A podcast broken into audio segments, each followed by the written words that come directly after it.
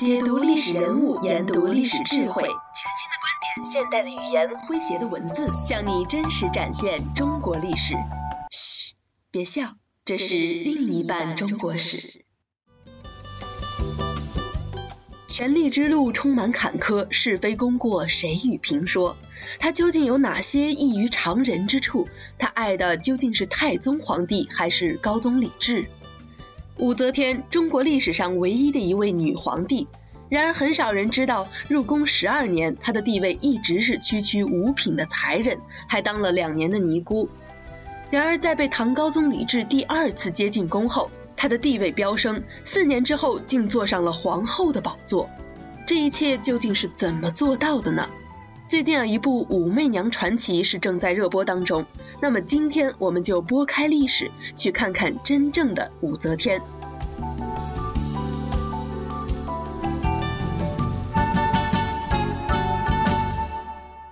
武则天啊，本来是先帝的才人，十四岁入宫。贞观十一年呢，李世民看着武则天长得不错，而且人呀也机灵，于是呢就把他弄进宫了，封了个才人先当着。就这样，武媚娘带着对未来的美好期望来到了李世民这边。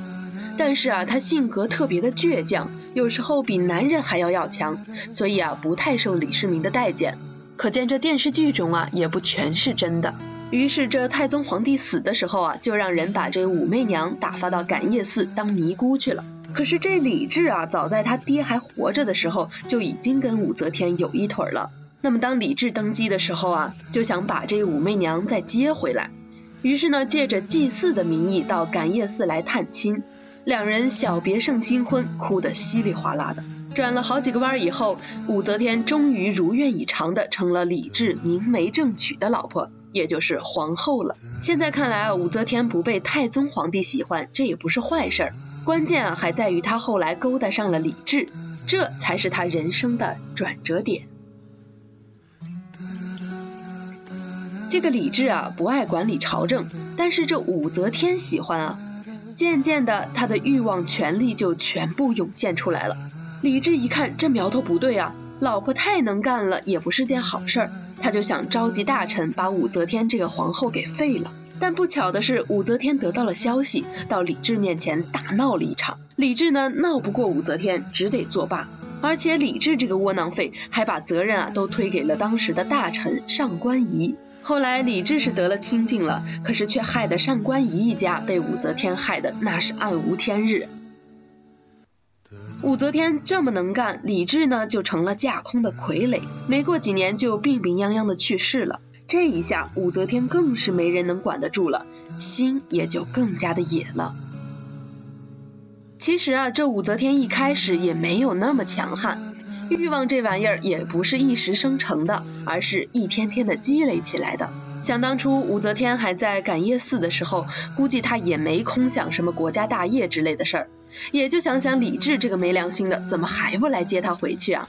可是这一旦回到了宫里，隐藏在她内心深处的欲望就和洪水似的爆发了出来。一开始啊，这武则天和李治之间应该呢也是有点真感情的。李治呢性格上软不拉几的。而小武的强悍正好和他互补，两个人想不粘在一块都难啊。李治呢是害怕他老爹，不过老爹身边的这个武媚娘呢，让他神魂颠倒了。因为得到不容易，所以就更加的爱慕和珍惜。但是长时间的相处过后，武则天的这个男性荷尔蒙分泌的是越来越强烈，这就让李治受不了了。等李治琢磨过来的时候啊，他已经治不了武则天了。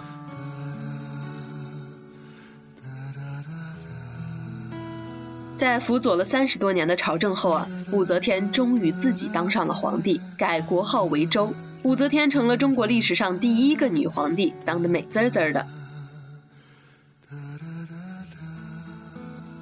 说起来啊，这个女人还真有点治国的天赋，知道什么人要用在什么地方。还没当上女皇帝那会儿，她就已经表现得让人哆嗦了；当了皇帝，那就更不客气了。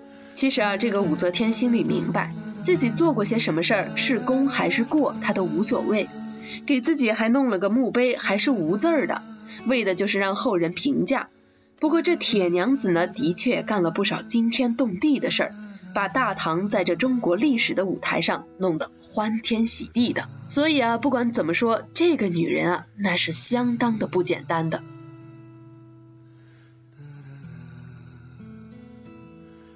好的，今天的节目就到这里了，我们下期再见。